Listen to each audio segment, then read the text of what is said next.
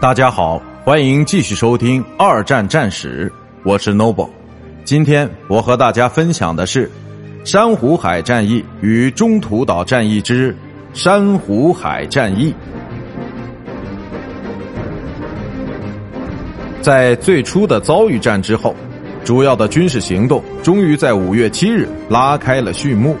美国飞机击沉了“翔凤号”，作为报复，日本航母也击沉了一艘美国游轮和一艘驱逐舰。全面的航母对战于八日正式展开。日本人在一开始便旗开得胜，并击沉了莱克星顿号。